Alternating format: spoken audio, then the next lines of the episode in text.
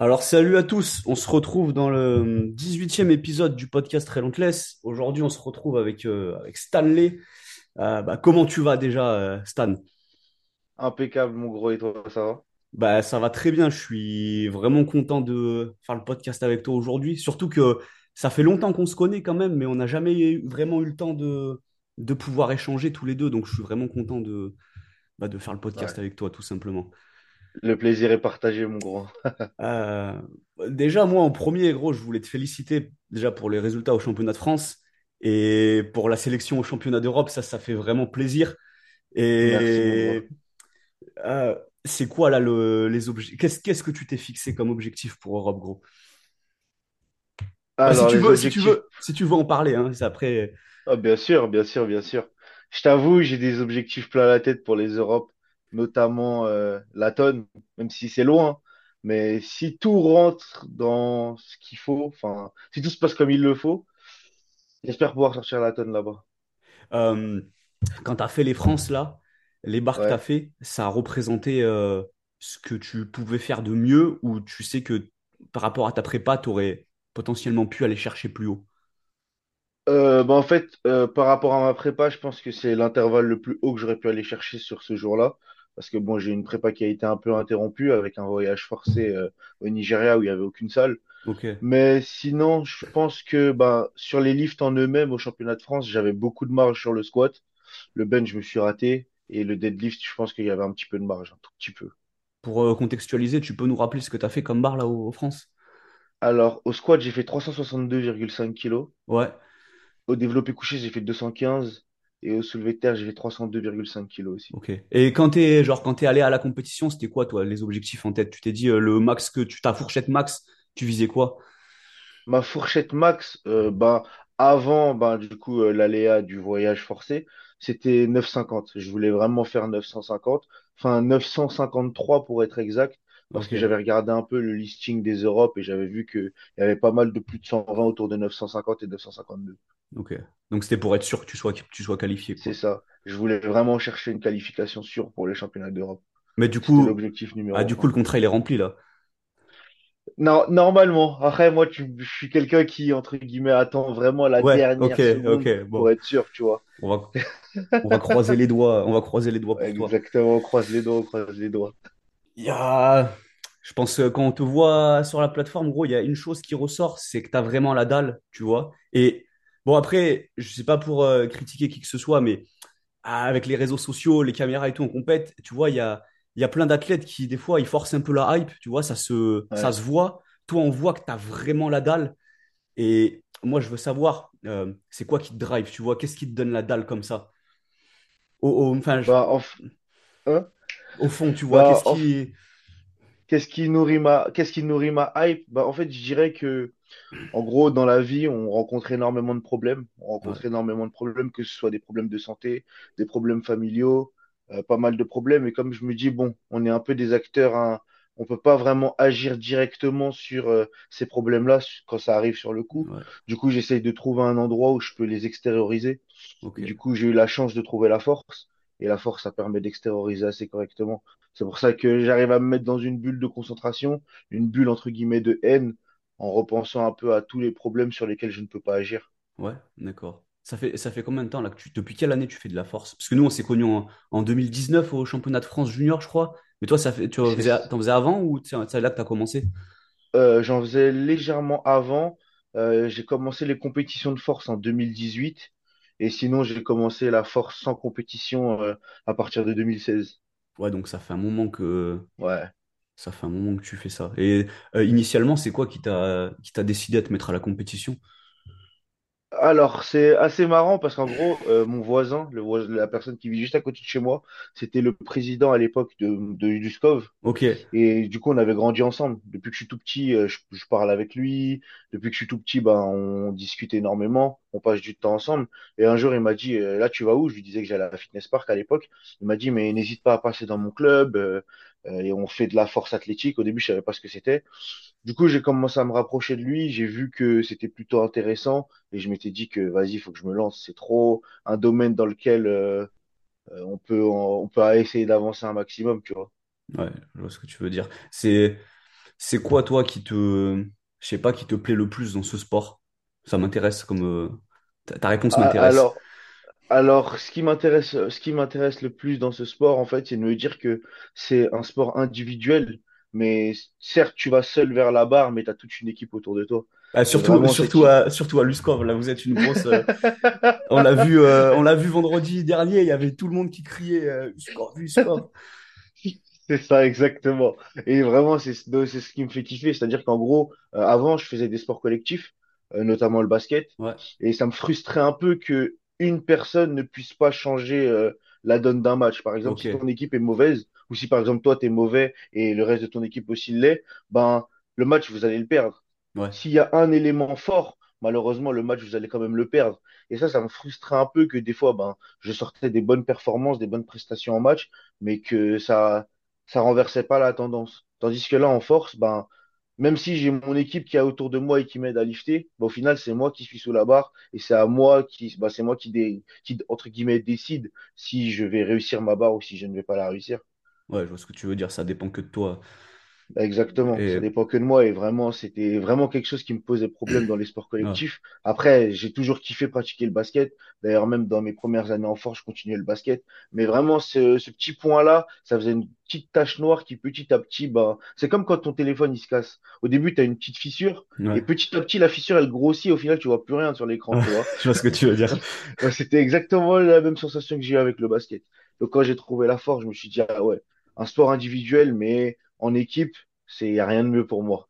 Ah, je comprends parfaitement. Et euh, du coup, tu as un gros passé sportif avant avec le basket, genre, tu en as fait depuis, t'en faisais depuis de quel âge du, du basket? Le basket, bah, j'en ai pratiqué, bah, depuis que je suis petit, j'en pratique. Ah ouais, Maintenant, en, en match, etc., etc., j'ai fait, bah, du coup, malheureusement, qu'une seule saison. Et après, j'ai continué, mais dehors, en activité, euh, juste de plaisir, tu vois. Bah, du coup, quand même, depuis que t'es petit, genre, t'as toujours fait du, t'as toujours fait du sport. T'as pas débarqué en ça, FA en mode, euh, t'avais jamais fait de sport avant. Exactement. J'avais fait quand même pas mal de sport, ouais, avant que de commencer la FA. ok. Là, je voulais retourner en, depuis 2019, quand t'avais fait les championnats de France, du coup, euh, junior, parce que moi, c'est c'est là qu'on t'a rencontré avec, euh, même avec Théo. Ouais, Euh, je crois que t'avais fait un squat à, putain, si j'ai bonne mémoire, t'avais fait un squat dans les 250, si je dis pas de conneries. c'est ça, Et exactement. c'est ça. Ouais. Et bah là, maintenant, tu squattes. euh, fait quoi? Ça fait quatre, quatre, 5 ans plus tard. Tu squattes euh, 110 kilos de plus. Euh, bah, même sur, même sur les autres mouvements, tu as explosé de partout. Tu vois, je, je te parle que du squat, mais je me souviens plus ce que tu avais fait au bench et au terre, mais tu as explosé de partout. Qu'est-ce qui a.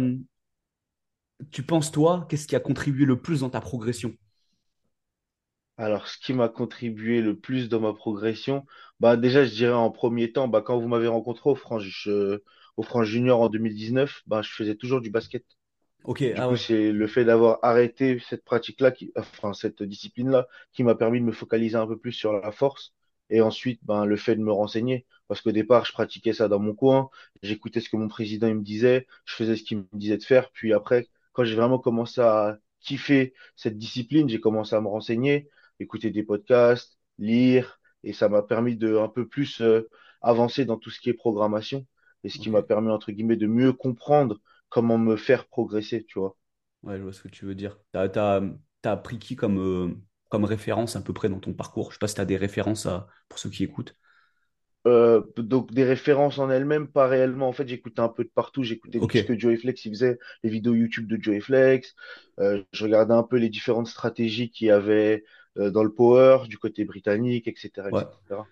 Ok. Donc, t'as pris ce que tu pouvais de- d'un peu de partout et t'as fait ta, Exactement. fait, t'as Bah, fait ta ouais, exactement. Bah, en fait, à l'époque où je me renseignais sur euh, la forme, la, la, la force, bah, il n'y avait pas autant de données Ouais. accessibles qu'il y a aujourd'hui. Aujourd'hui, il y en a de partout. Rien que toi, tu fais du, du- de l'excellent contenu. Bah, Merci, j'écoute tes podcasts, je regarde ce que tu fais. Et mais à, à l'époque, tu vois, il y avait beaucoup moins, moins, Ouais. moins, moins de, bah, que ce soit des Français ou même ailleurs, il y avait beaucoup moins de données et c'était beaucoup plus compliqué de se renseigner dessus. Bah, en France, il n'y avait rien. Il fallait qu'on aille chercher. Moi, je me souviens quand j'ai commencé, tu sais, on allait lire des articles sur les sites US, en fait. euh, Enfin, C'est ça, c'était le plus. exactement. Et quelques, il y avait quelques mecs qui faisaient un peu de YouTube, comme Joey Flex, mais, mais c'était même pas, même pas énorme. Bah, c'est ça, il y avait quasi rien. Du coup, c'était un peu maigre, mais bon, les maigres, les, les, les maigres données que j'ai pu euh, avoir, ça m'a permis de, entre guillemets, construire une base sur la programmation et Ouais. Réussir à trouver un peu des axes et des facteurs de progression dans, dans mon cas. Ok, je vais, je vais revenir là-dessus après par rapport à la programmation, mais du coup, je voulais te demander, parce qu'on parle de progression, euh, je pense que aussi, euh, enfin, tu me dis, mais l'ambiance qu'il y a à Luskov, ça tire vers le haut, je suppose, ça, ça joue beaucoup sur la progression. Euh, est-ce qu'il y a toujours eu cette ambiance-là à Luskov quand tu es arrivé, ou est-ce que toi, c'est quelque chose que, bah, je sais pas, tu as, contribué à construire ça? Comment ça s'est développé? Bah, en fait, bah, ce qui m'avait surpris, vu que moi de base j'étais euh, dans tout ce qui était salle commerciale, Salco, euh, l'Orange Bleu, Fitness Park, bah, ce qui m'a surpris la première fois que je suis venu à Luskov, c'est qu'on avait l'obligation de dire bonjour à tous les membres de la salle. Et du coup, en gros, ça donnait un peu cet esprit familial, comme quand tu rentres chez toi ou quand tu vas voir de la famille, tu leur dis à tous bonjour, tu vois. ouais, Et du coup, bah, en fait, il y avait déjà cet esprit-là. Il y avait cet esprit de famille, mais en gros, il y avait beaucoup, beaucoup moins de compétiteurs à l'époque. C'était plutôt des compétiteurs en équipé ou des compétiteurs en bench only, tu vois. ouais, Et maintenant qu'il y a beaucoup plus de personnes qui sont venues en FA, bah, on peut essayer avec euh, le président actuel, donc Ludo, et euh, le vice-président, donc CG, euh, on peut essayer de continuer à transmettre cette idée, cette idée de famille, cette idée de cocon familial, tu vois. Ok, On essaye vraiment d'être une famille et vraiment on essaye de mettre de l'ambiance à tout le monde. C'est ce que j'expliquais dans un autre podcast que j'avais fait. Mais en gros, euh, ce qu'on essaye de faire, c'est que vraiment même les débutants qui viennent en, à Luskov, bah, qui se sentent chez eux, tu vois. On ouais, les aide à charger leur bar, on les encourage, on les laisse si besoin mettre leur son pour essayer de se hyper, etc., etc. On essaye vraiment de mettre tout le monde à l'aise et je pense que c'est ça qui aide, entre guillemets, à, à renforcer ces, ces liens familiaux. Ok, ok, c'est super. Et c'est, à la base, tu vois, la- l'ambiance qu'on voit là, c'est toi qui a... Enfin, est-ce que tu as été un des mecs qui a contribué à ramener cette ambiance-là ou elle était... Enfin, j'imagine que c'était pas autant présent euh, quand t'es arrivé.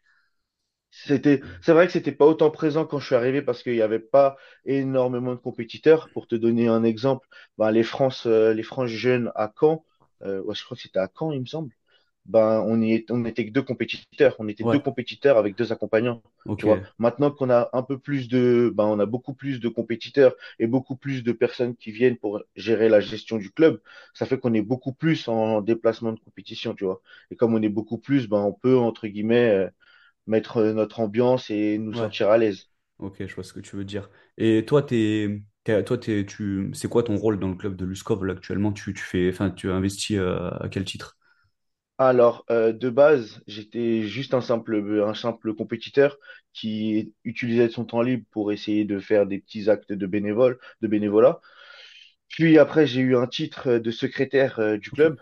Donc, euh, j'ai, je commençais à gérer tout ce qui était inscription en compétition, euh, demande de subvention, etc., etc. Et aujourd'hui, je suis trésorier.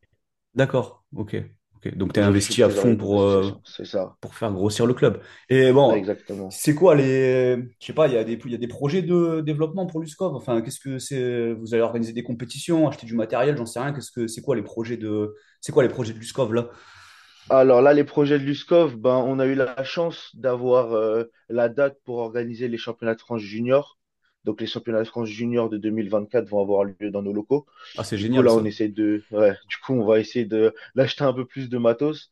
Comme ça, on va pouvoir assurer cette échéance au mieux, du mieux, du mieux.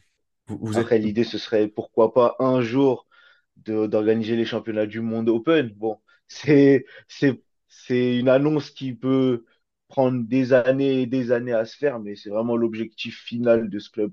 On veut organiser les championnats du monde open. ah, il faut avoir des gros objectifs de toute façon. Enfin, je veux dire, euh, exactement. il y en a bien qui le font, donc euh, pourquoi pas... Pourquoi pas nous? Pourquoi pas? Euh, et là, là, vous avez quoi Moi, je vois un peu ce que quand je vois les vidéos sur les réseaux sociaux, je vois, je vois un peu, mais vous avez quoi comme comme matos à Luskov? Genre, vous avez combien de, de racks, de, de barres, de... Enfin, je sais pas si c'était de tête, hein, comme ça, si tu. Alors, de, de tête, donc on a euh, trois, euh, non, on a quatre, euh, attends, ouais, on a quatre Oyo euh, Power Bar là, la- Ouais, les barres Rogue. ouais, On a deux barres euh, de qualité allemande euh, je- euh, qu'on a pris sur Simple Product. Je crois que ok, c'est les Black Bison, si je dis pas de bêtises. ok, Ensuite, on a quelques barres d'altéro. Ce qui est bien, c'est qu'on a un gardien qui s'appelle Garcia, qui vraiment nous aide énormément. Ça veut dire qu'en gros, on a des barres, mais il est allé sur toutes les barres graver euh, le marquage IPF de 81 cm. Donc, ça veut dire que toutes nos barres peuvent être utilisées pour faire du développé couché. ouais, Peut-être pas pour du squat, mais au moins pour le DC, ça fait que on a pas mal de barres euh, pour faire du bench et voilà. Ensuite, on a du coup, on a quatre combo racks. deux Palini, euh, un Strength Shop et un TK. Ouais, On a une cage à squat. Oh, non, on a trois cages à squat. Et après, on a du matériel de musculation. ok. ok. Bon, vous êtes bien, vous êtes bien fourni déjà. Ça va, ça, ça va, on est pas mal fourni, ouais. fourni. Et du coup, là, actuellement, il y a beaucoup de monde dans le club qui fait de la force athlétique. Vous êtes, euh, je sais pas si tu, enfin, tu sais peut-être à peu près, vous êtes combien à faire de la, à faire de la force, hein, je parle en tant que Donc, euh, à faire de la force, ben, on a, ce qui est positif, c'est qu'on a fermé nos inscriptions en compétition parce qu'on a atteint notre quota. On est 52 compétiteurs. Ah ouais, Et d'accord, autour, putain. on a, ouais. Et autour, on a quand même pas mal de, d'inscriptions loisirs de powerlifters qui, entre guillemets, attendent une place pour pouvoir avoir une licence de compétition. On a donc, pas mal de débutants aussi, et les débutants, bon, on les redirige pas directement vers la licence compétition, parce que si on redirige tous nos débutants vers la licence compétition, bah, nos intermédiaires et nos personnes qui ont un peu plus de niveau n'auront plus de place. Du coup, pour l'instant, ils sont en licence libre pour découvrir la discipline, apprendre ce que c'est que la force, apprendre ce que c'est qu'un entraînement de force. Et ouais. du coup, ça fait qu'on a quand même pas mal de licenciés loisirs. Tu, tu, euh, tu fais quoi, toi? Tu, tu coaches un peu les, euh, les jeunes de l'USCOV euh, qui viennent s'en... Enfin, c'est qui qui s'en occupe? C'est... Parce que je sais que tu, co- oh, je sais que tu coaches toi aussi, mais enfin, maintenant, ouais, tu... c'est, c'est un peu ton, c'est, ton boulot aussi, non? Enfin, si je dis pas de conneries. c'est euh, ça. C'est, ouais, ah, ouais, là, Dieu merci, ben, j'arrive à actuellement vivre du coaching. super. Mais sinon, ouais, les, les débutants, c'est, on a, on essaye de tous les encadrer avec Aurélien, ben, Powergrain que tu coaches, Ouais, avec moi et à Rico aussi. On essaye de donner un peu de notre temps à nos bénévoles, euh, ah, enfin, nos bénévoles, à nos débutants, ouais, parce qu'on sait que, ben, on aime, on- en fait, on essaye de leur donner ce qu'on n'a pas pu avoir nous quand on a débuté. Malheureusement, bah, comme je te l'ai dit, hein, quand j'ai commencé la force, bah, il y avait quasiment aucune donnée euh, sur les réseaux sociaux. On devait aller fouiller, comme tu l'as dit, hein, on devait aller sur des sites euh, américains pour tomber sur une, ne serait-ce que quelques informations. Et du coup, ça fait qu'on était très, très, très seul. À l'époque où je m'entraînais à Fitness Park, Basic Fit, bah, euh, euh, Basic Fit, euh, Fitness Park ou l'Orange Bleu, bah, je venais, euh, j'essayais de faire une séance. euh, il y avait le coach sportif de la salle qui me disait que la force, ça servait à rien, d'aller faire des 4 fois 10 euh, au, à l'incliné halter, tu vois. Du coup, j'avais pas cet encadrement que aujourd'hui on peut donner. Et du coup, je me suis dit, bon, bah, vu que je l'ai pas eu, je vais essayer de faire en sorte que tous les petits jeunes qui viennent dans mon club, ben, ils l'aient, tu vois. Ouais. Donc, on essaye de les encadrer, de leur donner des conseils, leur proposer des programmations gratuites euh, pour qu'ils commencent, pour qu'ils découvrent, pour qu'ils voient s'ils aiment ou s'ils aiment pas, etc., etc. C'est vrai qu'à l'époque, en plus, il n'y avait pas d'informations, il n'y avait pas vraiment de coach comme aujourd'hui. Tu vois, tu pouvais pas prendre un un Exactement. coach pour commencer, on était livré à nous-mêmes. Et je suis, cu- Exactement. je suis curieux, du coup, euh, toi, t'as- du coup, quand tu as commencé la force, tu, tu suivais quoi comme programme? Parce que, tu sais, avant, on suivait tous euh, tu sais, les programmes de l'époque, genre 5-3-1, les trucs comme ça. T'as fait, t'as fait quoi, toi, comme programme? Bah, moi, je, je t'avoue que j'étais avec un ami à moi et en fait, euh, on avait, bah, en fait, je faisais l'erreur que aujourd'hui certains débutants font, c'est que pour moi, la force, c'était tester ses max. Ça veut dire que toutes les semaines, je testais mon max. Ah, je me sens bien, je teste mon max. Après, pour me feinter un peu, j'essayais de faire du développé couché, par exemple, le mardi et en refaire le mercredi, faire euh, une single, euh, allez, on va dire 10% en dessous de ma single habituelle et me dire, ah, bah, j'ai réussi à la passer avec de la fatigue, donc ça veut dire que j'ai progressé. Ah ouais, d'accord, ok. Du, du coup, c'était que ça. Et j'essayais, après, j'ai, commencé à faire de la force sur tous les mouvements. C'est-à-dire que tu me voyais sur du leg curl, je faisais du trois fois trois Je comprenais pas la logique. Comprenais pas la logique de l'entraînement. Ah putain, excellent. Génial. Ah, c'est des bonnes anecdotes, ça. Et euh, ouais, euh, ce que je voulais savoir, du coup, maintenant, là, actuellement, euh, à ton niveau, là, tu te coaches tout seul ou tu es coaché par quelqu'un? Que- Comment ça Euh, Je se... suis, je suis coaché, je me coach tout seul. J'ai eu, bah, j'ai eu la chance, bah, pendant que j'étais pendant ma période intermédiaire, d'avoir euh, des personnes qui m'encadraient, donc qui me donnaient des conseils, comme par exemple Billy, euh, il était au championnat de France. Euh, qui me donnait beaucoup de conseils, qui euh, m'expliquait un peu comment ça fonctionnait, parce que lui, c'est un passionné de force, c'est-à-dire que lui, il avait, il lisait les articles qu'à l'époque je ne lisais pas, Ouais. il avait les sources qu'à l'époque je n'avais pas, donc il m'a donné pas mal de sources, il m'a de, il m'a expliqué pas mal de choses en force, ce qui m'a permis entre guillemets de devenir euh, autodidacte. Donc je me gère tout seul depuis, bah, depuis mes débuts. Ouais, il t'a, il t'a guidé, en fait, et du coup, maintenant, ça, il m'a guidé. Mais ce qui est bien dans mon club, c'est qu'en grosso modo, ben, t'es, t'es tout seul. Mais quand tu fais n'importe quoi, c'est-à-dire quand ta programmation n'a aucune logique, aucun sens, ben, on te le dit. Enfin, ils me le disent. Par exemple, Ouais. quand, quand je commence à faire le forceur qui veut aller chercher des singles alors que mon corps ne veut pas, ben, ils vont me dire, euh, Stan, là, tu fais n'importe quoi. Et du coup, ça fait réfléchir un peu. Ouais, c'est des, des- des vrais amis, quoi. Ils vont vraiment te, ils vont pas te laisser faire, euh, ils vont pas te laisser faire de la merde et te dire super euh, ce que tu fais pour que tu t'enterres tout seul. Bah, c'est ça exactement. Bah, c'est ce qu'on essaye de se faire. On essaye de se dire, bon, on va essayer de se dire les choses comme ça. On laisse pas quelqu'un aller se noyer ou faire n'importe quoi. Par exemple, pendant une période, je me forçais à faire du pin au, au développé couché, ce qui est une très très bonne variation selon moi. Mais sur moi, elle sert à rien ouais, parce ça que marchait elle juste servait. Elle, elle marchait pas du tout. Mais je m'entêtais parce que j'aimais trop la variation. Un jour, il y a Richemont, il m'a fait un vocal, il m'a dit, gros, arrête tes bêtises et commence à faire du comb bench et ça y est. ok, je vois, c'est bien. Et bah du coup, pour ce qu'on parle de programme, enfin, on revient sur la programmation, mais là, euh, comme actuellement, toi, pour tes préparations, comment t'entraînes les trois mouvements? Euh, bah, en termes de, en termes de fréquence déjà. C'est quoi ta... Alors, en termes de fréquence, quand, bah, quand tout va bien, niveau fréquence, je suis à deux squats, je suis à deux soulevés de terre et je suis à trois développés couchés. T'as, t'as déjà essayé, euh, c'est rare de voir des mecs de ton gabarit squatter plus de deux fois par semaine déjà. T'as déjà essayé de faire trois squats ou pas? Ouais, j'ai déjà essayé de ça s'est passé, ça s'est passé, ça s'est passé en fait, au, comment? au départ, j'ai, essayé d'inclure le troisième squat de manière tranquille, tu vois. Je m'étais mis du bar haut en pause, ce qui Ouais, faisait que les charges étaient vraiment légères comparées aux charges que je déplace de base. Et petit à petit, bah, j'ai commencé à prendre confiance. Je me suis dit, ah, mais en fait, euh, je suis fait pour faire trois squats. ok, Genre, je me suis dit, bah, en fait, euh, je vais faire trois squats tout le temps. Du coup, j'ai commencé à monter le troisième squat en intensité. Le, le bar haut en pause est devenu du bar haut en comp. Le ouais, bar haut ok, en comp est devenu du bar basse en comp. Et après, j'étais à, j'étais à trois barres basses. J'ai commencé à avoir des irradiations dans les bras. Mes, mes, mon, passé, mon passif de blessure au dos, bah, il a commencé à se réveiller. Et je me suis dit, bon, Stanley, t'es pas un moins de 83, t'es pas un moins de 93, t'es un plus de 120, reste tranquille. C'est vrai que, ouais, en plus, avec les charges que tu soulèves, les trois squats, ils devaient être euh, Ouais, assez. c'était bah, c'était quand même euh, pas mal lourd. Mais ça, ça m'a permis de bah, déjà de confirmer le fait que bah, je ne pouvais pas faire trois squats. Et je trouve que c'est pas vraiment du temps perdu. Je trouve que même quand on fait des erreurs dans notre prog, bah, ça nous permet d'apprendre des choses, ça nous permet de découvrir certaines choses. Bah, Bah, ça, par exemple, ouais, ça bah, t'oriente en bah, fait sur ce qui marche pour toi après.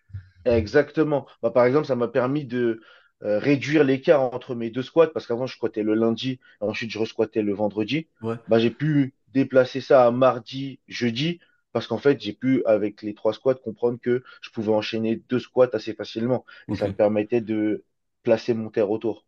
Ok, je vois ce que tu veux dire. Et là, du coup, là, pour rester sur le squat, tu as deux squats. Euh, Ouais. tu les pousses tous les deux à une grosse intensité ou je sais pas, tu as un squat léger, un squat lourd ou que- comment tu comment ils se gèrent tes deux squats?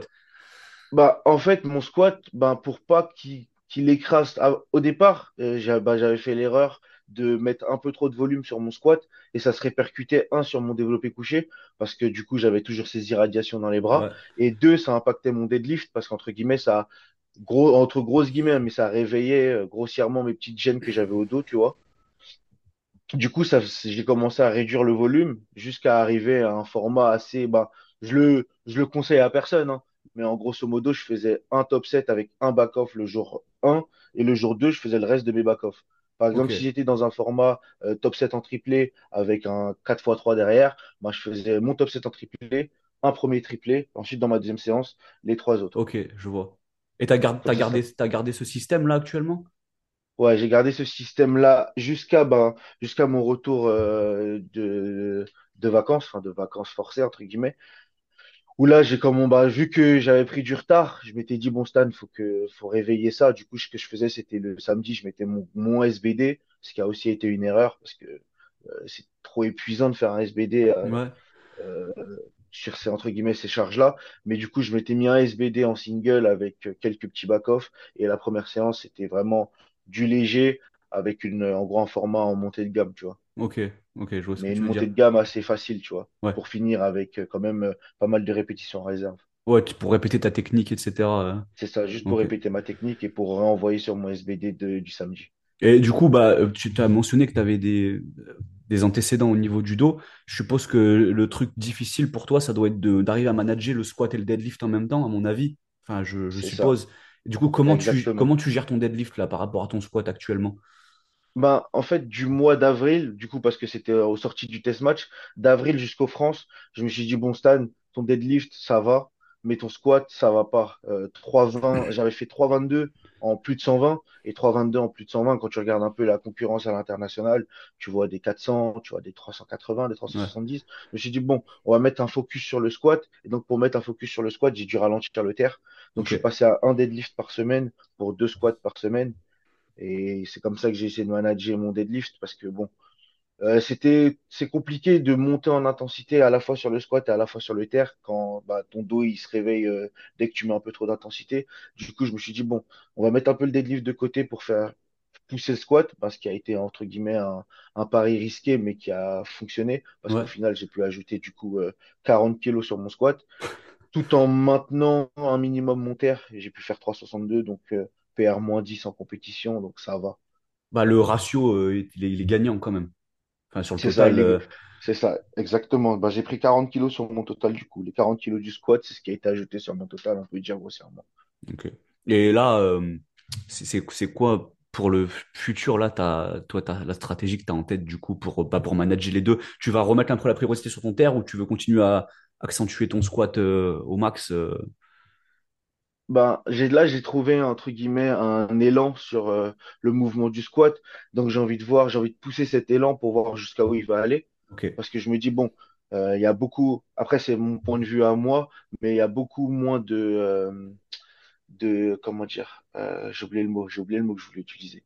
Euh, de, en gros, il y a beaucoup moins de barrières sur mon squat qu'il y en a sur mon deadlift, de facteurs limitants, autant pour moi.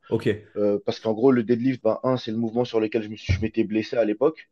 Donc, c'est le mouvement où il y a un peu d'appréhension. Par exemple, euh, vu que je suis en hook, ben, la, la logique voudrait que pour mettre un peu de volume sur mon deadlift, j'ajoute des sangles. Malheureusement, quand je mets mes sangles, ben, j'arrive plus à deadlift. Parce que ça, ça me rappelle, entre guillemets, ça me met trop dans une position où, ben, qui est assez similaire dans la, à la position dans laquelle je me suis blessé. ok, Donc ça fait que euh, niveau performance, ben, je prends un gros coup, un très ouais, très gros coup. Du coup, pour mettre du volume sur mon deadlift, à l'époque, ce que je faisais, c'est je faisais, je mettais les, je me forçais à mettre les sangles, mais je retirais la ceinture pour baisser les charges de travail, tu vois. ok, je vois ce que Comme tu veux ça, dire. ça limite, ça limite un peu mon appréhension sur le mouvement. Et du coup, ben, l'autre facteur, ben, du coup, le, le facteur limitant le- qui me limite moi personnellement sur les deadlifts, c'est mon grip. Ouais, J'ai énormément de fautes de grip. Les barres qui, les barres lâches. euh, bah, par exemple, sur mon dernier essai à 3,62, je pense que si l'arbitre avait dit down 3 secondes plus tard, j'aurais lâché. Tandis qu'au squat, je trouve que bah, j'ai la chance d'avoir assez de mobilité pour faire un squat euh, à la profondeur né- nécessaire ouais, pour, le, pour, le- pour être en, validé en compétition. Et du coup, ça fait que je suis pas limité par ma descente, donc je peux juste exprimer ma force sur le squat. ouais, je vois que ce que tu veux dire. Tu vois ce que je veux dire? Ouais, ouais, Tandis que le deadlift, si je veux exprimer ma force, il y a mon grip qui va me limiter, il y a mon dos qui va me limiter. Donc je me dis, bon, Stan, on va profiter de l'élan sur le squat. S'il y a possibilité d'aller gratter un squat encore plus gros, aller chercher une, par exemple 375, bah faire 375 au squat et réussir à conserver une 365 au deadlift, bah ça peut être assez pertinent. Ouais, tu sais qu'en fait, là, là t'as, actuellement, tu as plus de potentiel de progression sur ton squat, quoi, et que tu peux, tu vas pouvoir plus monter ton total euh, via le, pour l'instant, euh, squat. via le squat. Ok, je comprends. Et du coup, pour ton bench, ça donne quoi niveau, niveau, parce que du coup, tu parlais des irradiations dans les bras. Comment tu gères ça. ton bench en fonction? Là, tu fais trois, tu fais toujours trois bench par semaine? Bah, j'étais descendu à deux bench par semaine avec une séance euh, axée sur entre guillemets de la renfo, donc du coucher haltère, euh, des triceps, des épaules. Ouais, pour euh, relâcher un peu la pression que j'avais au développé couché. Au départ, ça avait fonctionné parce qu'en même temps, en, en faisant ça, j'avais aussi en parallèle euh, arrêté de coupler le squat et le bench. Du coup, j'avais un jour où je faisais du squat et du deadlift et un jour, je faisais mon, mon bench isolé. Du coup, ça, ça m'a, ça m'avait réussi. Ça m'avait même très, très bien réussi parce que c'est là que, c'est à cette période-là que j'ai pu sortir mon, mon all-time PR à l'entraînement à 230 kilos. ouais, Malheureusement, quand j'ai recouplé le squat et le développé couché, les irradiations, elles étaient trop fortes. Et du coup, ça a fait que ben, qu'en compétition, malheureusement, je n'ai pu faire que de 15. Mais bon, je me dis que, vas-y, j'ai perdu 15 kilos. Donc, euh, c'est un peu fantaisiste ce que je vais dire. Mais en gros, euh, je vais essayer de reprendre la même stratégie. euh, isoler le bench et isoler le squat. Essayer d'aller chercher, par exemple, une barre à 2,40. Je, je donne un exemple. Pour au moins faire, pouvoir faire 2,20 euh, en compétition, tu vois. 2,20, ok, 2,25. ok, je vois ce que tu veux dire. Ok. Parce que les, irra- les irradiations, ben, j'ai essayé de comprendre d'où ça venait. Au début, je pensais que c'était parce que j'avais la barre trop basse. Donc, j'ai remonté ma barre. Donc, euh, je suis limite sur du barre haute là pendant mon squat. Mais j'avoue que ça me dérange toujours. J'ai essayé d'é- d'écarter ma prise, j'ai essayé de mettre en place pas mal d'exercices de mobilité, pas mal de renforcement. Mais j'avoue que c'est un petit problème qui, qui, qui frappe un peu. Après, euh, euh, faut se dire ce qui est, t'es un gros gabarit et enfin, t'as beau faire toute la mobilité que tu veux, t'as quand même plus de restrictions qu'un mec de pour te placer qu'un mec de 80 kilos, quoi qu'il arrive. C'est, enfin, tu peux, à un moment, euh, tu fais tout ce que tu veux, euh, tu peux pas aller contre ton gabarit de toute façon. euh. Exactement, on peut pas laisser ça exactement. Donc je me dis, bon, on va essayer de manage ça tous jusqu'à euh, trouver une autre solution. Mais pour l'instant, bon, on va essayer de faire ça comme ça. On va essayer d'isoler le développé couché, aller chercher une grosse barre en développé couché pour essayer de la reproduire au mieux derrière du squat. Et je suis curieux, par, par- je t'avais vu en plus, je t'avais vu le faire, je t'avais vu mettre de la safety bar dans ton entraînement à un moment donné. T'as Ouais. pour, t'as poursuivi là-dessus ou ça, tu t'es rendu compte que ça, ça marchait pas pour toi la safety bar? Bah, je me suis rendu, en fait, je me suis rendu compte que j'arrivais un pas à, re- à reproduire le schéma de mon Barbas Et deux, ça me créait des tensions en bas du dos. Je- je- franchement, j'essayais de comprendre pourquoi, mais je comprenais pas. Mais ça me créait des tensions au bas du dos qui m'empêchaient ben, de deadlift euh, juste derrière ou Ouais. de deadlift les jours suivants, tu vois. Finalement, c'est pas rentable euh, sur le total. euh. C'est ça. Je me suis- Ok. exactement. Je me suis dit, bon, on va essayer de conserver ces deux barbasses et voir ce que ça va donner. C'est pour ça que, du coup, comme je le disais euh, avant, bah, je fais mon top 7, un back-off et trois back-off de- dans un, dans une séance. Parce que si je monte en intensité sur les deux séances, ben, mes bras ils me lâchent. Ok. Et, du coup, là, par exemple, pour le bench, tu disais qu'à un moment donné, tu avais essayé de faire une séance de, de renfo. C'est c'est quoi ton approche là actuellement sur, pour toi sur le, sur le renfo, sur les trois mouvements? Tu fais du renfo pour les trois mouvements ou enfin comment tu, comment tu gères dessus? Bah là, vu que je sors de compétition, je me suis laissé une petite semaine où là, je forçais sur le renfort. Donc en gros, je suis repassé en musculation standard avec quand même les mouvements de compétition pour pas oublier le, le schéma, le schéma technique, euh, le schéma moteur plutôt. Et du coup, bah là, euh, dans mon prochain bloc, ce que j'ai décidé de faire, c'était vraiment de de m'entraîner un peu plus comme euh, bah, Mega Gojira, parce que j'écoutais un peu comment il s'entraînait, parce que je me demandais si j'étais le seul qui, entre guillemets, euh, souffrait de douleurs au bras parce que les Ouais. charges devenaient lourdes. Et lui, il expliquait que euh, bah, il faisait qu'un seul squat à la semaine, un seul deadlift et, un- et deux bench, si je dis pas de Ouais. bêtises. Et derrière, il faisait de la renfo. Donc je me suis dit que je vais essayer de faire un entraînement qui se rapproche de ça sans non plus l'être, parce que je sais qu'avec un seul squat, euh, me connaissant, je vais oublier euh, quand j'aurai fait toute la semaine d'entraînement et que je reviendrai sur le squat, euh, je ne saurais plus squatter. Donc je me suis dit, je vais essayer de conserver deux squats à, à intensité légère, vraiment, vraiment, vraiment, vraiment modérée, et mettre un peu plus de renfort, tel. Romanian deadlift, euh, de la presse unilatérale, etc. Parce que de base, euh, je, bah, de avril à cette compétition-là, bah, depuis avril, je me suis lancé dans ma prépa France. Ouais. Et dans cette prépa France, j'avais pas tou- je touchais pas les assistances jambes. Je m'étais dit que j'allais préserver mes jambes pour euh, le squat et le deadlift Ouais. parce que j'ai eu aussi un antécédent de douleur euh, au quadriceps, malheureusement. Genre, les, mes deux, mon vaste externe, il était totalement, euh, j'avais pas mal de micro-déchirures sur mon vaste externe qui m'empêchaient d'assumer la partie basse du squat. Bah, à l'époque c'est pour ça que j'ai fait le switch d'haltéro à chaussures plates. Ouais. Parce qu'en haltéro, bah, vu que j'avais un peu plus de flexion de genou, j'avais un peu plus d'étirement de mon quad et ça, c'était catastrophique. Je perdais toute ma tension en bas, du coup, je devais remonter avec mes lombaires et c'était une double souffrance. Du coup, bah, je m'étais dit, bon, Stan, on va essayer de se mettre à plat, de limiter un peu la renfo pour, entre guillemets, préserver mes jambes Ouais. pour, entre guillemets, les lifts qui vont avoir un, un, un impact direct et à court terme sur euh, mes, mes comp lifts. Mais là, bon, vu que ça va un peu mieux, je me suis dit, bon, on va essayer de, bah, comme je l'ai dit, de ressembler à, de, de faire un, des, une prog qui ressemble un peu à celle de Mega Gojira sans non plus juste me contenter de copier ce qu'il fait, tu vois. Ouais, tu t'en inspires, mais à ta sauce, quoi. Vous avez quand même un profil similaire, finalement. Donc, euh, je pense que t'as exactement. des, il y y a des il y a des trucs à prendre, forcément, de bien, dans, surtout vu le niveau qu'il a dans ce qu'il fait. euh. C'est ça, exactement. Il y a pas mal, il y a pas mal de choses à apprendre. En plus, on a la chance, entre guillemets, d'avoir un, un, un, un adhérent qui se fait coacher par lui. Ok. Du coup, ça fait qu'on a un peu plus d'inf- enfin, on a un peu plus d'informations par le biais de l'élève. C'est-à-dire que l'élève discute avec lui. Comme ça, il a un peu plus de ça. Il, il pousse, enfin, il, il a, il creuse l'expertise, tu vois. Ok, je vois ce que tu veux dire. Et là, on a, donc on a parlé renfort, fréquence et tout. Euh, est-ce que toi, il y a des, tu, tu, tu inclus des variations dans ton entraînement? Et que- quelle variation? Alors, ma question, c'est quelle variation fonctionne pour toi? Je suis curieux. Alors, la variation qui fonctionne le plus pour moi, entre guillemets, ben, c'est euh, le pose squat. Parce qu'en fait, le pose squat, ça me permet de garder ma tension en bas et, et, et vraiment de pouvoir renvoyer l'effort euh, de manière assez tranquille. Du coup, j'ai fait, je fais pas mal de pauses quand je, quand je suis assez loin des échéances. Ça me permet vraiment de regagner confiance en mon mouvement et surtout comme ben, mon point fort entre guillemets au squat, c'est mon rebond. Donc je me dis qu'avec le pause, je supprime mon rebond, donc je supprime mon point fort et entre, et automa- et entre guillemets, bah, je me dis bah, si sans mon point fort, j'arrive à soulever ce genre de charge-là, ça veut dire qu'à- qu'à- quand il va revenir, bah, je vais pouvoir soulever un peu plus, tu vois. Ouais, ouais, logique. Donc au, au squat, c'est vraiment ça. Au bench, j'avoue que la variation qui, entre guillemets, bah, m'a le plus sauvé niveau, entre guillemets, euh, bah, douleur, c'était le tempo. J'ai fait beaucoup, bah, tous mes blocs d'avril à septembre avaient un bench tempo. Et vraiment, ce bench tempo, il me permettait, un, de soulager un peu mes, mes articulations, et deux, bah, de, de re- bah, vu que c'est ralenti, entre guillemets, vu que c'est, j'exagère, mais vu que c'est le mouvement au ralenti, bah, ça me permet d'activer les muscles, les bons muscles au bon moment, tu vois. Et pour le deadlift, j'avoue que le deadlift, je fais pas, je fais pas énormément de variations. J'avais inclus un peu de tempo pour vraiment travailler sur mon slack, mais sinon, à part ça, euh, le deadlift, je le laisse en compte pur, vu qu'il n'y a pas énormément, bah, vu que j'ai pas de fréquence sur ce mouvement, Ouais, en plus, t'en fais que qu'une fois par semaine. c'est ça, vu que je deadlift qu'une fois par semaine, et malheureusement, je peux pas me manger 6 7 séries de travail, euh, sur le moment, bah, je me suis dit, bon, on va essayer de privilégier le comp, vu que j'ai pas énormément de séries.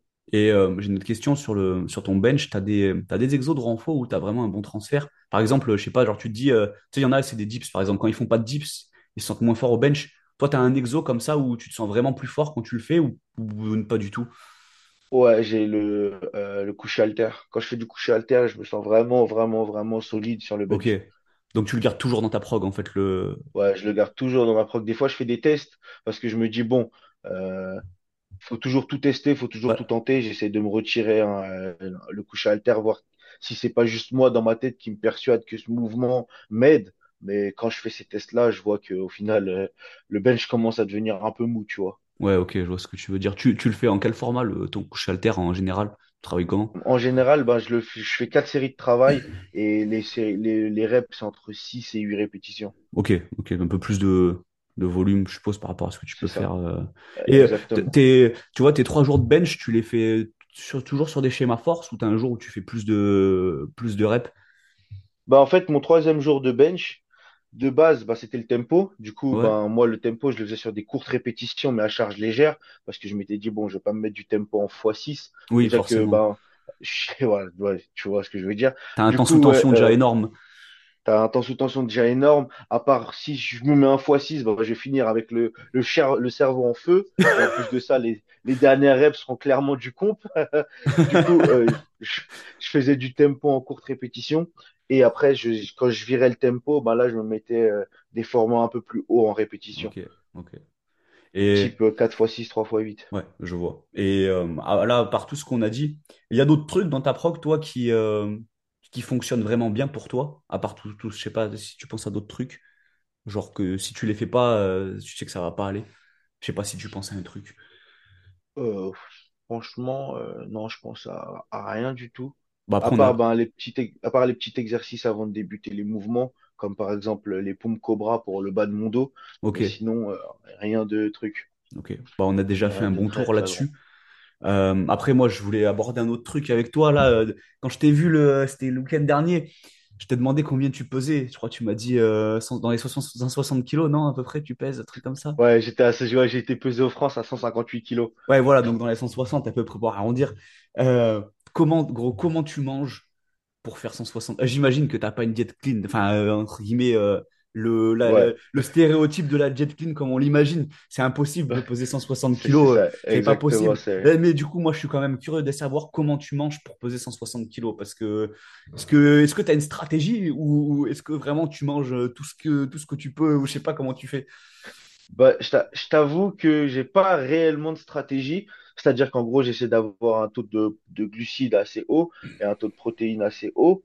Mais sinon, à part ça, bah, en vrai de vrai, euh, je mange, je vais pas dire que je mange normalement. Ce serait mentir, enfin mentir. Ce serait euh, grossir le truc parce que si tu manges normalement, tu fais pas 160 kilos. Mais en gros, j'essaie de, j'essaie de manger, bah, je tourne à deux repas par jour. Ah ouais? Ouais, Deux repas deux, par jour? ouais, deux repas par jour, le matin et le soir après l'entraînement. Mais J'arrive pas à manger. Hein? C'est des repas monstrueux, non? Tu... Bah, je- moi, je vais te dire que non, ils sont pas monstrueux, mais je pense que pour le commun, enfin, entre guillemets, le commun des mortels, bah, seraient, seraient monstrueux, tu vois. Mais grossièrement, euh, ça va. Vas-y, gros, c'est quoi une, une- genre aujourd'hui par, ou hier, par exemple, genre t'as mangé quoi? Ouais. Genre tes deux repas, c'était quoi? Bah, le, le matin, je t'avoue, je me suis fait 6 œufs avec euh, trois tranches de pain de mie et euh, un verre de lait. Donc, euh, rien de foufou. Et le soir, bah, j'ai mangé deux poulets entiers avec du riz. Deux poulets entiers. Ouais, deux poulets entiers ouais. Mais j'avoue que si t'étales sur la journée, c'est même pas tant que ça, c'est ma- c'est marrant. c'est ça exactement. Bah, quand je calculais, bah, parce qu'à un moment, j'ai traqué mes calories pour voir exactement combien j'ingérais, bah, je dépasse pas les 4000. Je Ah dépasse ouais, même putain, impressionnant. pas du tout. Euh, entre 3000 et 4000, tu vois. tu, tu te stabilises au niveau du poids ou tu, tu, tu as tendance à monter un peu au, au fil du temps? Bah, en fait, je, je me, je me sta- on va dire que je me stabilise, mais ce qu'il faut noter, c'est que bah, en janvier, je suis tombé malade. J'ai, j'ai été, entre guillemets, hospitalisé pendant une semaine. Ouais, Et du coup, ça a fait que mon poids de corps, il était retombé, tu vois. ouais. Donc, euh, j'étais retombé à 127 kilos. Ce poids-là, je l'ai pas revu depuis les Ah débuts, oui, les d'accord. débuts en force. Et du coup, ben, en gros, j'ai refait une montée en force. C'est pour ça que la pesée entre le test match et les France, il y a, je crois qu'il y a 10, 10, 10, attends, il y a 10, il y a 13 kilos d'écart, je crois. Au test match, je crois que j'ai été pesé à 144 ou 145. Et là, j'ai été pesé à 158. Mais quand je regarde la pesée de la WEC, c'est-à-dire qu'avant que je tombe malade, bah, j'étais à 154. Du coup, ça fait qu'au final, j'essaie de me maintenir entre 150 et 158, tu vois. C'est là où tu es mieux sur un peu. les, sur les performances. C'est ça, exactement. Bah, quand je suis le plus léger, je suis mieux sur le deadlift, mais moins bien sur le squat et le bench. Mais quand je suis un peu plus lourd, bah, c'est l'inverse. Mais du coup, quand t'es, bah, ton total, il est mieux quand tu es au-dessus de 150. C'est ça, Et exactement. quand tu, en 2019, là, enfin, t'étais, euh, t'étais pas du tout aussi la- large que ça.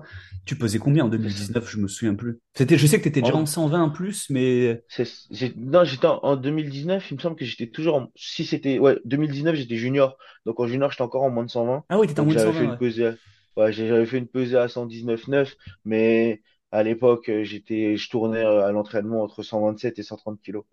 Ah oui, ok, d'accord. Ok, ok. Donc t'as bien, Et t'as, et euh, genre, tu vois là, toutes ces, toutes ces années depuis que tu, tu, tu faisais, enfin, 120, 130, t'as mangé plus ou c'est juste que t'as mangé à peu près pareil, mais c'est grâce, c'est l'entraînement qui a fait que bah tu t'es, tu t'es construit?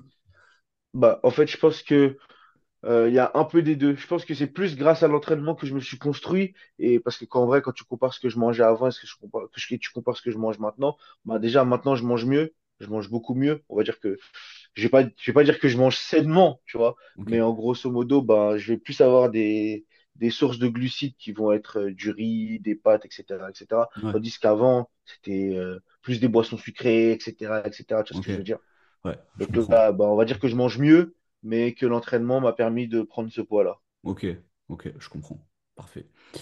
Euh, Il y a un autre truc, moi, après, vu que tu es coach aussi, euh, sur lequel je voulais venir, et tu coaches euh, bah, une des athlètes les plus fortes au monde, qui est Jade. Je suis intéressé de, je pense que ça conclura le podcast, mais de savoir un peu comment tu, ça fera un peu un parallèle en même temps, tu sais, par rapport à toi, tes entraînements, comment tu entraînes Jade et euh, dans, bah, dans l'ensemble, en fait, savoir comment elle s'entraîne. Quelle est, bah, déjà, on peut reprendre la, la même façon qu'on a déconstruit un peu ton entraînement. C'est quoi, déjà, sa fréquence d'en- d'entraînement? Enfin, si tu veux en parler, évidemment. Oh, bien sûr, euh, aucun problème. Alors, Jade, sa fréquence d'entraînement, euh, on est sur du 5 à 6 entraînements par semaine. Ok? Et par mouvement? Et euh, par mouvement, donc elle a 3 squats, elle a 3 soulevés de terre et elle a 4 bench. Ok. Trois deadlifts, du coup. Ouais, 3 deadlifts, C'est ouais. c'est trois Mais fois après, du, trois fois du sumo ou... Euh, trois, ouais, trois fois du sumo, parce qu'on a pas mal bo- bossé sur, euh, un, sa mobilité hanche, et deux, sur son mouvement, qui fait que ce son mouvement, il est nettement moins traumatisant qu'avant. Ok, Donc, elle a un meilleur placement de hanche, qui fait que son mouvement, entre guillemets, est plus simple. Mais après, quand je dis trois deadlifts, c'est vraiment, il y en a deux qui sont légers, vraiment juste pour euh, s'imprégner de la technique, vu qu'on teste de nouvelles choses et un lourd. Et le lourd, il est que sur une seule série, tu vois. C'est-à-dire qu'elle a une série lourde le samedi ouais. et le reste de la semaine, son volume, il est réparti sur les deux autres séances. Ok, d'accord. C'est pour euh, toi vraiment qu'elle répète sa technique à, à, à C'est ça bloc? qu'elle. Exactement, parce qu'en fait, j'ai j'ai compris sur Jade que la confronter trop souvent à du lourd, c'était pas très intéressant, pas très pertinent pour elle. Elle, c'est une personne qui a vraiment besoin d'être rodée techniquement, tu vois. Elle a besoin de, de faire confiance à sa technique, et quand elle fait confiance à sa technique, bah là, elle va te lever des charges euh, euh, extrêmement intéressantes, tu vois. Bah, enfin, bon, ça se voit parce que, enfin, techniquement, elle est, c'est impeccable ce qu'elle fait. Enfin, on l'a vu, on l'a vu aux France, euh, tous les mouvements, ils sont, tous ces mouvements, ils sont nickel. Tu as la même approche pour le squat et le bench aussi, ou tu t'es en train d'un peu, tu fais un peu plus d'intensité dessus? Le squat, je fais beaucoup, beaucoup plus d'in- d'intensité sur le terre. Parce qu'en fait, le terre, c'est un mouvement où demain, je lui dis, Jade, ferme les yeux et fais un deadlift dans le vent, sans, enfin, dans, sans rien, sans barre, sans rien. Elle va placer correctement ses hanches, elle va faire tous les mouvements qu'elle a l'habitude de faire, et il n'y aura pas de mouvement parasite sur sa répétition du mouvement, tu vois. Tandis qu'au squat, elle a beaucoup plus de difficultés, parce qu'en gros, elle appréhende un peu plus. Moi, je pense que c'est le fait d'avoir la barre sur le dos. ouais, Quand tu as une barre sur le dos, ça, t'as plus enfin, pour certains profils tu as ouais, plus d'appréhension d'avoir une barre sur le dos que l'avoir au sol. Tu te ouais, dis, bon, elle est au sol, dans le pire des cas, je la rate, je la pose. Tandis ouais, qu'au squat, tu te dis, je la rate, il suffit que je la rate mal et malheureusement, il peut m'arriver une bêtise ou quelque chose comme ça, tu vois. ouais, elle te roule dessus. c'est ça, où elle te roule dessus, tu vois. Et le problème, l'autre problème que j'avais avec Jade, c'est que elle était extrêmement performante sur des longs rep range. Donc, euh, en x5, en x6, en x7, en x8, même en x10. Toutes ces longues répétitions, elles étaient extrêmement intéressantes, mais arrivées sur du lourd, elle n'arrivait plus à reproduire. Pour te donner un peu un, un- un ordre d'idée, bah, elle était capable de me faire 5 reps à 170 au squat. Wow. Elle était, elle, elle était capable de me tripler 180 au squat, mais le son 1RM, c'était 185. Tu vois ce que je veux Ah dire? oui, d'accord, ok. Alors que quand tu prends ces chiffres-là, bah, on est plus sur du 192, 190 que sur du 185. Tu vois ce Ouais, en principe, ouais, quand même. En principe, effectivement. Du coup, ce que je me suis dit, c'est que je me suis dit, bon, je vais la confronter aux charges lourdes pour qu'elle commence à prendre confiance. On va essayer d'aller chercher des straight sets assez lourds en, en- dans le premier jour, alors dans, dans le deuxième, dans son deuxième jour de squat.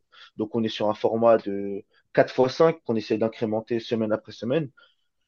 Sur son premier jour de squat, je mis une variation, je mis le pause squat pour qu'elle prenne confiance en bas parce que c'est en bas que ça part en noisette. En bas, elle a tendance à mal prendre son rebond, ce qui fait qu'elle change de trajectoire et qu'elle perd du coup sa, tra- sa, traje- sa réelle trajectoire.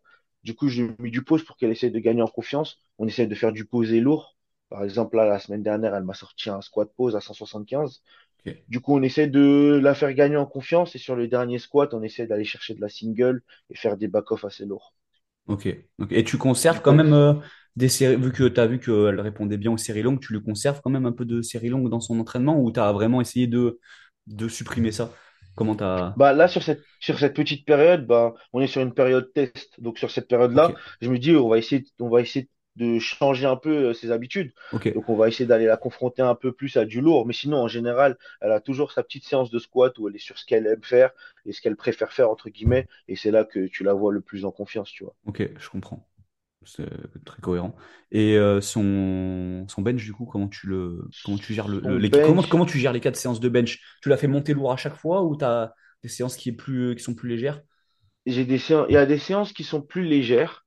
Il y a, y a des séances qui sont vraiment en mode euh, du Larsen, euh, tranquillement, tu vois, pour juste, entre guillemets, euh, prendre confiance et faire répéter son mouvement. Mais le problème que j'avais avec Jade au développé couché, c'est que sur la plateforme, elle modifie sa technique. Ah ouais? Par exemple, ouais, par exemple, ça fait quoi? Ça fait depuis la sortie des Worlds qu'on a commencé à sync au bench, donc à, à vraiment sync, à enfoncer la barre dans la cage thoracique. Euh, et arrivé sur la plateforme à France, là, la semaine dernière, je sais pas si tu as remarqué, mais sur sa dernière barre, elle m'a fait un soft touch. Ah oui, oui, bah moi j'ai pas vu de. En fait, j'ai enfin, pas vu son échauffement, mais j'ai pas vu de sync euh, sur la. Enfin, un bench, euh, un bench normal en fait.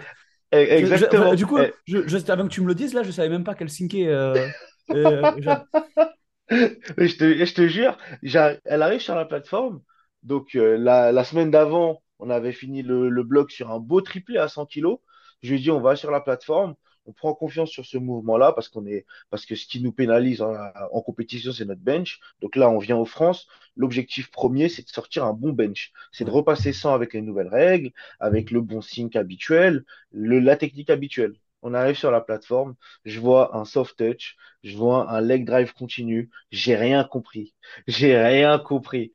Du, du coup, ce qu'on essaie de faire au bench, c'est j'essaie de la confronter euh, pas mal à la charge des 100 kilos, tu vois. Donc, on essaye de, ben, sur les quatre benches, on essaye de bencher au moins deux fois dans cette séance-là 100, en début et en fin de semaine.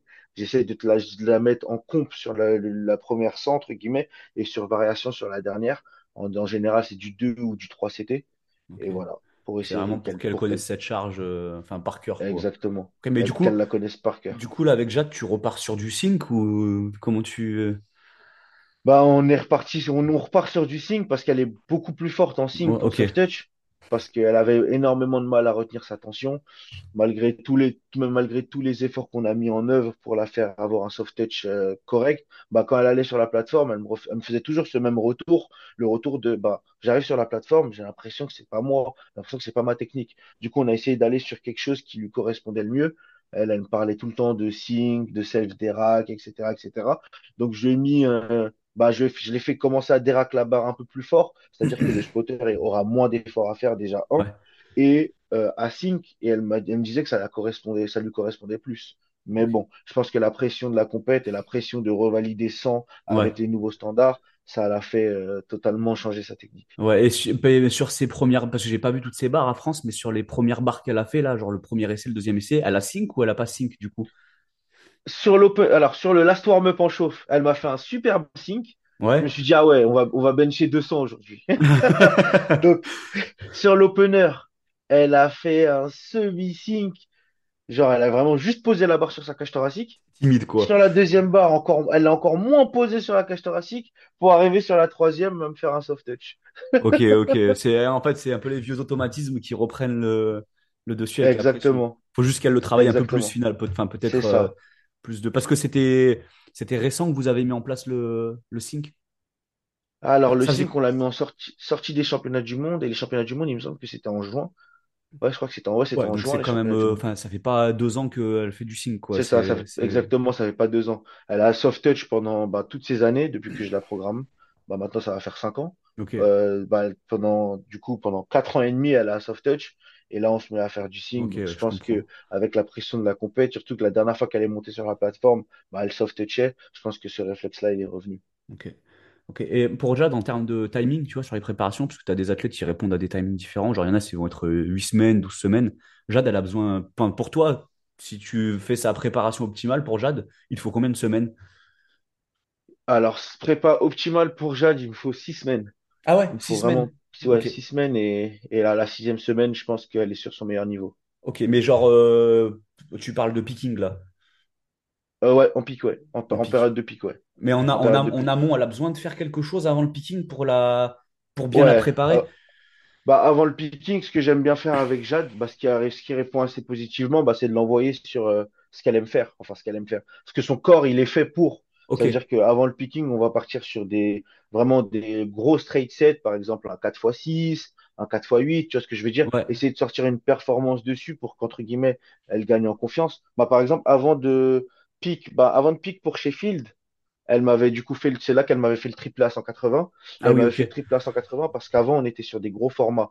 On avait commencé en 3x8, qu'on avait fini à 155. Ensuite, on était passé sur du 4x6, qu'elle avait fini à 160. Et donc, le 4x6 à 160, ça l'avait mis en confiance. Et derrière, elle m'avait sorti le x5 à 170 et le triple à 180. Ok, je Du comprends. coup, ben, ce qu'elle a besoin avant un picking, c'est vraiment d'aller sur de la longue répétition, prendre confiance, automatiser son pattern.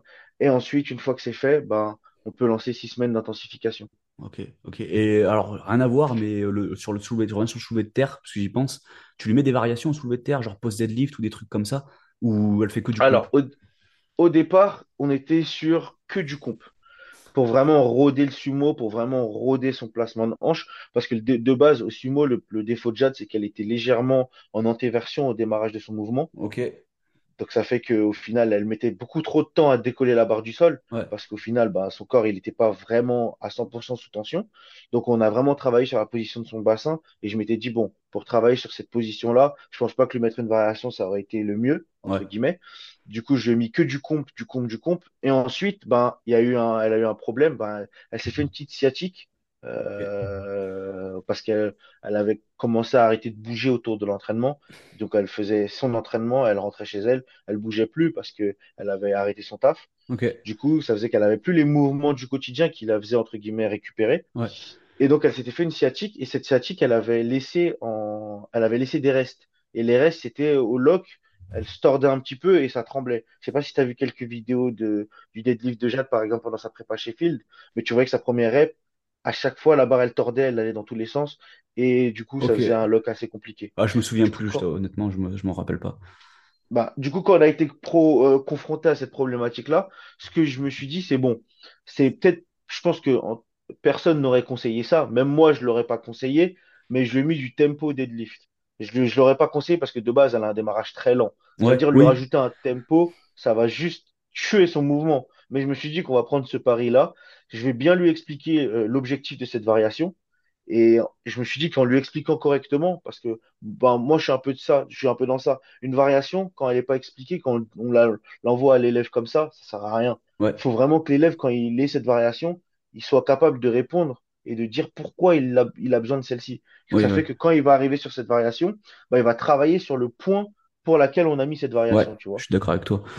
Du coup, je lui ai expliqué, ouais, Jade, on va te mettre du tempo deadlift parce que euh, on va pouvoir laisser, on va pouvoir voir s'il y a un problème de, un- de rééquilibrage des forces, si ta jambe gauche elle est peut-être un peu trop forte, qui fait que tu verrouilles trop tôt, d'une jambe et pas de l'autre, etc., etc. Donc, je lui ai expliqué toutes les, tous les objectifs de cette variation. Et quand on a mis en place cette variante, ben, ça a réagi correctement. Ça a même très, très bien réagi. Ça l'a recalibré. exactement, ça a recalibré son lock. Et maintenant, elle twiste plus quand elle lock, tu vois. Du coup, je lui mets des pro- je lui mets des variations quand elle a vraiment le, à part le pause squat où là, c'est vraiment juste pour euh, perdre cette appréhension sur des charges lourdes. Parce que si tu arrives à faire une vraie pause sur des charges lourdes, bah, comme je le disais, elle a quasiment le même point fort que moi au squat, c'est-à-dire que c'est son rebond et sa sortie de rebond qui lui font démarrer son mouvement Ouais, extrêmement rapidement. Donc, je lui dis, bah, si on t'enlève ça, mais que tu arrives quand même à soulever des charges, c'est-à-dire qu'il faut débloquer ce, ce palier, tu vois. ouais, Faut ça, dire. passer, au- faut passer par-dessus. Mais sinon, à part ça, euh, voilà, voilà, Et. Sur le euh, deadlift, euh, pour, pour le coup, elle, elle a vraiment un, enfin, elle a vraiment un profil euh, unique au deadlift où son démarrage, il met 15 plombes.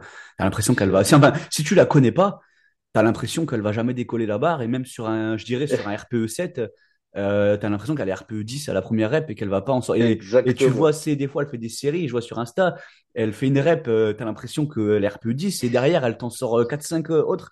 Et t'es là, tu te dis, mais Exact, comment, qu'est-ce qui se passe? Et moi, ce que la question que j'ai, gros, c'est euh, quand tu es en compétition, est-ce que c'est au, dé- au départ hein, que tu l'as coachée, est-ce qu'elle a toujours eu ce profil-là au deadlift où elle était très très lente euh, sur le démarrage? Au départ, dis-toi, c'était pire.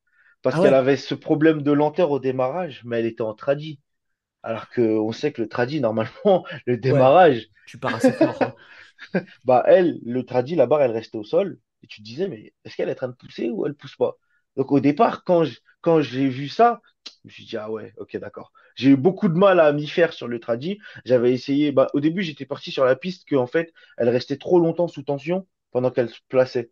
Et comme elle restait trop longtemps sous tension, je me disais peut-être que ses ischios ou, ce- ou, ou son fessier fatiguent. Et ça Ouais. fait que bah, il met du temps à commencer à tirer. Du coup, j'avais écourté son setup en tradi. Du coup, elle chopait la barre, elle tirait directement. Ça, ça avait un peu amélioré. Ça veut dire qu'au lieu de mettre 10 secondes, ça mettait peut-être 9 secondes. Du coup, au départ, j'avoue que c'était très compliqué. Et donc, c'est cette lenteur au démarrage qui m'a fait me dire, bah, pourquoi ne pas directement la mettre en sumo, qui est un mouvement un peu plus lent, tu vois. Ouais, C'est un mouvement où le démarrage, ben, tu dois prendre bien ton temps pour pas défixer, pour avoir un lock facile, tu vois. Je me suis dit, bah, on va essayer le sumo, et au final, bah, ça, ça a bien répondu. Et comment tu, euh, au début, comment tu gérais ces essais en compétition? Parce que ça doit pas être facile à appréhender au départ. Parce que toutes les barres sont hyper lentes. C'est ça. En fait, c'est ça, exactement. En fait, toutes les barres sont hyper lentes. Du coup, en fait, on allait en compétition avec une barre en tête. Ça veut dire que peu importe ce qui se passait, on allait mettre cette barre. ok, Et je dit, comprends. bah, comme, comme ça, même si bah, on voit la deuxième barre dure, bah, on met la troisième barre, elle passe, bah, on saura que la lenteur ne veut rien dire, elle passe pas, bah, on saura que la lenteur voulait peut-être dire un peu un, un petit truc, tu vois ce que je veux dire? Et par chance, bah, à ses débuts, si on reprend ses premières compétitions, que ce soit les régions, euh, les France ou autre chose, bah, elle faisait très peu d'échecs en compétition au, der- au dernier deadlift. Donc j'ai comm- j'ai commencé à me dire, bah, en fait, euh, la vitesse, c'est un, un, un facteur d'observation important, mais sur certains profils, ben, la vitesse, ça veut rien dire. Ouais, Parce ouais, que ouais. tu vas l'avoir. tu vas la voir. Bah, par exemple, j'ai- j'aime, bien reparler de cette anecdote-là parce que bah, c'est assez drôle. Mais par exemple, à Sheffield, son last warm-up, genre, même moi qui m'étais habitué à elle lente au démarrage, on avait fait un last warm-up à 205. Je l'ai jamais vu aussi dur de ma vie sur une barre tout court. Tu vois ce que je veux Ouais, dire? ouais, Mais pourtant, derrière, après, elle a fait 215, 225 et elle a fait 231.5. Tu vois ce que je veux dire? ouais, ouais, ouais, énorme. Du coup, Ouais, du coup, je c'est là que je me suis dit, bon, sur son profil-là, je vais jamais me mettre en, je vais jamais euh, calculer la vitesse de sa répétition, sauf quand c'est extrêmement rapide. Alors, si je vois une rep qui n'a pas grind au sol et qui a directement décollé, bah là, je sais qu'elle est en extrême forme, tu vois. tu sais qu'il y a vraiment beaucoup plus. Mais euh, ah, par contre, au, contraire, si ça bouge pas vite du tout, tu, tu te prends pas la tête et tu, tu sais que tu peux suivre le plan parce que E- ça va Exactement. monter. Mais vraiment, c'est vraiment, enfin, c'est impressionnant de, enfin, je- il y a, il y a même pas d'autres athlètes. Je sais même pas de citer un ou une autre athlète qui a un démarrage aussi, euh, aussi, euh, aussi, aussi aussi. Non, c'est vrai. C'est vrai que moi aussi, à un moment, j'en cherchais un pour voir un peu comment cette personne travaillait, si elle travaillait un peu comme nous ou si elle faisait Ouais. autre chose. Mais j'avoue, j'en ai pas trouvé. Et euh, quand tu parles avec, euh, avec Jade, elle, elle sent quoi sous la barre quand elle met 15 ans à décoller la barre comme ça? Qu'est-ce que, parce que, moi, je sais pas, je me mets à sa place, mais ça doit paraître interminable de, de décoller la barre comme ça. Bah, en fait, au départ, ça la dérangeait. Au départ, du coup, c'était moi qui lui disais, t'inquiète pas, continue de pousser dans le sol et ça va finir par décoller. Ouais. En gros, j'essayais juste de lui donner des, des petits termes pour qu'elle garde en tête euh, qu'elle doit juste continuer à forcer sans déformer, tu vois. Ensuite, elle a, elle avait regardé quelques vidéos à l'époque sur le sumo et tout le monde ressortait cette phrase-là qu'il fallait être patient jusqu'à ce que la barre elle décolle. Donc au départ, ça la saoulait parce qu'elle me disait ouais ben moi j'aurais aimé lever mes barres super vite euh, comme les autres, j'aurais aimé me mettre à tirer et que ça décolle directement. Ça y est, bah, parce qu'à part à l'époque à part 70, bah, toutes les barres elles, elles mettaient du temps à décoller au sol. C'est-à-dire même 120 quand elle Ah avait ouais. un RM à 180, bah, ça mettait un peu de temps à décoller, tu vois ce que je veux Ah dire? ouais, d'accord. Du coup, ça faisait qu'au final, ben, ça la saoule un petit peu, mais maintenant, elle a pris l'habitude. Et maintenant, comme on a, ben, on a, entre guillemets, euh, optimisé un peu son mouvement et on a vraiment travaillé sur, comme je te l'ai dit, sa neutralité du bas du dos, Ouais. ben, ça fait qu'elle grind au sol, mais que sur les barres lourdes. Maintenant, si, si- parce que, par exemple, toute sa chauffe à France, ben, la barre, elle, elle décolle, dès qu'elle se mettait en tension, la barre, elle décollait Ouais, du ça, ça va plus vite. Ok. Parce que je suppose que, bon, quand tu mets du temps à décoller, même dès 120, tu laisses de l'énergie quand même. euh, c'est ça. finalement, enfin, ça, ça, ça bouffe du jus. Donc, ok, ok. Bon. Je pense que, je, je pense qu'on a fait le tour, gros, euh, sur tous les sujets que je voulais aborder. Je te, bah, je, juste, je te remercie d'avoir euh, d'avoir pris le temps aujourd'hui. C'était un plaisir de, bah, de faire le podcast avec toi. Plaisir partagé, mon gros. Et puis, euh, j'invite tous ceux qui auront écouté le podcast et qui ont apprécié le podcast à le, à le repartager, à taguer Stanley. Et puis, euh, voilà, tout simplement, je vous dis, euh, je vous dis à la prochaine.